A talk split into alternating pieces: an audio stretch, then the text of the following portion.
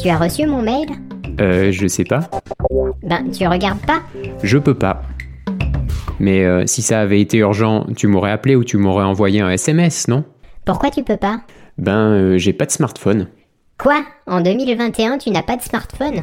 Euh, contrairement à une croyance populaire, en 2021, un cerveau humain peut encore réfléchir sans être assisté par la technologie. Et oui, ça m'a pris un dimanche soir sur un coup de tête, ou presque. Je me suis dit, tiens, cette semaine, je vais faire une expérience, je vais ressortir mon ancien téléphone à clapper et poser le smartphone dans un coin. Et puis, euh, bah, l'expérience a mal tourné, j'utilise encore le vieux téléphone. Condoléances. Merci. La question de départ n'était même pas vais-je pouvoir me passer de smartphone pendant une semaine? C'était plutôt que devrais-je faire pour compenser l'absence d'applications, de fonctions d'un smartphone, de connexion au web en dehors de chez moi? Et quelles applications serais-je obligé d'utiliser? Et je me demandais à ce moment-là s'il y avait un rapport avec les données personnelles et si je pourrais en faire un épisode pour Microcravate. Déjà au bout de trois jours sans smartphone, j'ai pris du recul et ma réflexion allait au-delà de ces questions initiales. J'ai réalisé à quel point le smartphone, dans sa conception même, était intimement lié au thème de mon podcast. Sans données personnelles, un smartphone serait aussi basique que les premiers téléphones mobiles. On doit le nourrir de nos besoins, nos envies, notre organisation, nos renseignements personnels pour que ces services fonctionnent. Mais quels sont ces services? Ce sont des fonctions qui simplifient nos réflexions, pour ne pas dire qui réfléchissent pour nous. Oh, je te laisse. Oui, bon, attends, je me suis un peu emballé. Mais c'est bien là le génie de cette invention que l'industrie tech exploite à fond. On ne se rend pas compte de ce que l'on cède peu à peu à la technologie. Avant, je considérais principalement les données personnelles sous les aspects publicité ciblée, piratage, surveillance. Maintenant, l'aspect dépendance me saute aux yeux. Tout ce que le smartphone, par son absence, ne peut plus faire pour moi, je le compense en faisant un effort de réflexion. Donc plus loin que le smartphone simplifie nos réflexions ou le smartphone réfléchit pour nous, je me rends compte en plus que le smartphone nous empêche de réfléchir et nous rend donc dépendants de lui. Tu recommences à t'emballer. Oui, si on n'a pas de recul, je conçois que l'on puisse trouver ces propos excessifs. En tout cas, j'aurais aussi pensé ça avant l'expérience. Mais trois jours m'ont suffi pour me replonger dans le bain d'il y a 15 ans et redécouvrir le système cognitif que l'on employait jadis. Euh, humour? Oui, oui, ça fait pas de mal.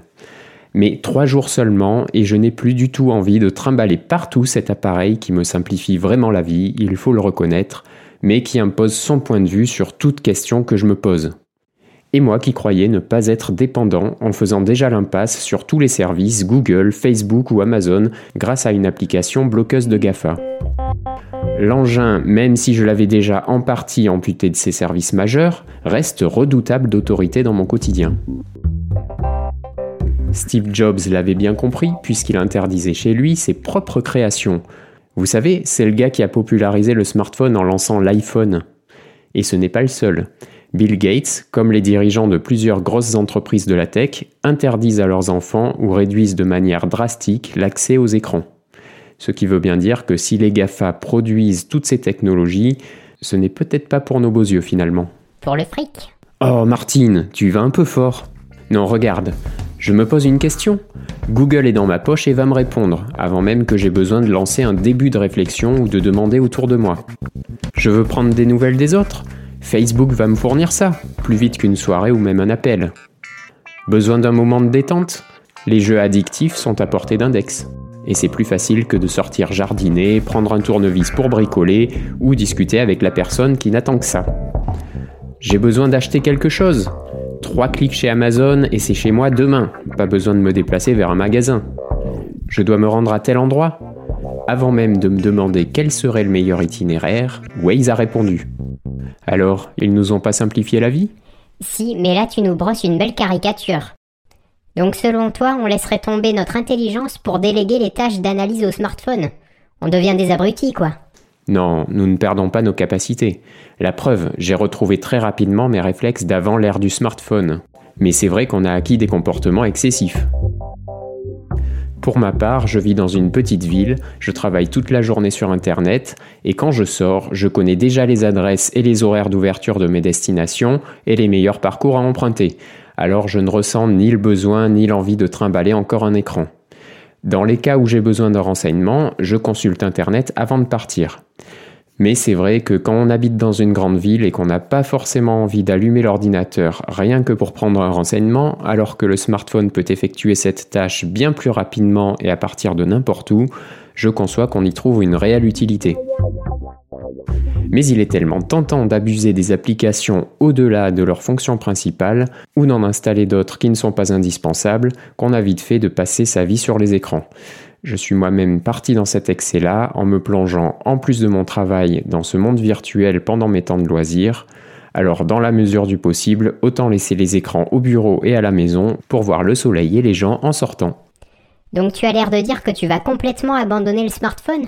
Eh bien, ce n'était pas mon idée au début de l'expérience, mais déjà à la fin de la semaine, j'ai changé de forfait téléphonique pour un abonnement offrant un minimum de données Internet et en gardant tout de même les appels et SMS illimités. Mais je dois quand même garder le smartphone en veille à la maison et connecté au Wi-Fi parce que j'ai été obligé à plusieurs reprises d'y revenir pour effectuer par exemple des opérations avec ma banque ou consulter mes messages sur Signal parce que sinon les personnes qui communiquent en message texte uniquement avec Signal ne pourraient plus me joindre. Et c'est là l'une des deux vraies lacunes à mon sens sur l'ancien téléphone. Il me manque une messagerie sécurisée pour communiquer par message texte, et les appels en 2G au lieu de la 4G sont vraiment pourris. Lors d'un appel téléphonique, j'ai eu une personne qui m'a dit Mais euh, est-ce que vous m'entendez bien? C'est très mauvais et un peu décalé, c'est très bizarre et dire qu'il y a quelques années, on était super content, même avec cette qualité, d'avoir dans sa poche de quoi être joignable. Quant au SMS, c'est vrai que ça me gêne de partager avec mon opérateur toutes mes conversations privées, mais à côté de tout ce que je ne partage plus avec les GAFA, je me sens malgré tout bien plus léger. Et bon, le clavier physique, c'est pas super pratique pour rédiger des messages.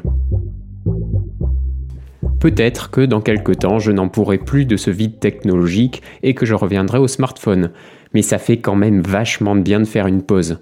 Et ce n'est pas pour lancer une tendance de low-tech et pousser qui que ce soit à faire la même chose, parce que la situation de chacun est différente, mais tenter l'expérience une semaine permet de prendre du recul et de retrouver des réflexes qu'on a délaissés depuis plusieurs années. On fait une pause et je vous rappelle que vous pouvez m'aider à continuer de faire vivre Microcravate de diverses manières.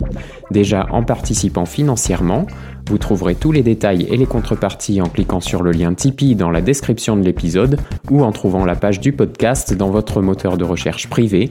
Tapez Étienne Microcravate et je ne serai pas bien loin. N'hésitez pas non plus à partager sur les réseaux sociaux, à vous abonner à la newsletter qui vous donne ma sélection d'actualités du numérique de la semaine et l'accès au forum. Vous pourrez ainsi venir discuter avec la communauté, poser vos questions et répondre à celles des autres.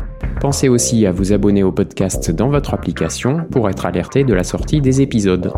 Enfin, si vous aimez ce podcast, une note et un commentaire font toujours plaisir. Détenir un smartphone devient un devoir parce que certaines démarches administratives obligent maintenant à passer par Internet. Ça m'est arrivé l'autre jour dans un magasin pour associer une garantie à mon achat. Le vendeur m'a demandé de valider la transaction depuis l'application de ma banque. Eh ben, euh, j'ai pas de smartphone. Ah, alors je vous laisse rentrer chez vous pour valider sur le site de votre banque. Je vous rappelle dans une demi-heure. Pas super pratique. Il y a aussi, parmi les motivations à l'origine de mon expérience, l'application Tous Anti-Covid qui me dérange depuis un moment. Elle était au départ basée sur le volontariat. Si vous le voulez, vous l'installez et activez le Bluetooth. Comme ça, vous serez prévenu si vous avez croisé quelqu'un qui a le Covid et vous permettrez aux autres, si vous êtes cas contact ou positif, de savoir qu'ils sont eux-mêmes cas contact. Bon, ok, oui maman. Ensuite, l'attestation de déplacement a été ajoutée à l'application, puis on ajoute des couches avec des certificats de test, attestation de vaccination, des QR codes pour rentrer dans les lieux ouverts au public. Désolé, mais je n'ai pas à faire un rapport sur mon état de santé au vendeur ou au restaurateur. J'ai déjà pour ça mon médecin traitant. Elle te fait pas rêver cette application Non, j'ai déjà vu plus fun. Et même si, comme c'est bien précisé, elle garantit l'anonymat, je ne ressens pas le besoin d'être tenu par la main pour sortir. Hier a été présenté en Conseil des ministres un nouveau projet de loi antiterroriste qui prévoit de pérenniser les mesures provisoires mises en place en 2015 dans le cadre de l'état d'urgence terroriste. Parmi ces mesures, il y a les boîtes noires, dont j'ai parlé à plusieurs reprises, qui consistent à soumettre à des algorithmes nos communications de manière indifférenciée afin de les analyser et définir si vous êtes un bon citoyen. Au moindre doute, la surveillance sur vous est renforcée. Quand le journal du dimanche demande, dimanche dernier, à Gérald Darmanin si cette surveillance n'est pas un danger pour les libertés, celui-ci répond ⁇ Arrêtons avec cette naïveté, toutes les grandes entreprises utilisent des algorithmes, et il n'y aurait que l'État qui ne pourrait pas les utiliser ?⁇ Sans commentaire. Non, non, pas besoin. Ce dispositif provisoire de 2015 a été prorogé d'une échéance à l'autre pour devenir, six ans plus tard, un arrêté permanent. Actuellement en état d'urgence sanitaire, on peut légitimement se demander ce qu'il en sera des dispositions auxquelles nous consentons provisoirement. Combien de temps durera donc la discrimination qui se met en place à l'entrée des lieux publics? Désolé, mais ceux qui ne remplissent pas les conditions ne sont pas des délinquants. Alors même si je les remplis, je n'ai ni smartphone ni imprimante, je ne les justifie pas et reste à la porte. Je ne parlerai qu'en présence de mon médecin. De mon avocat.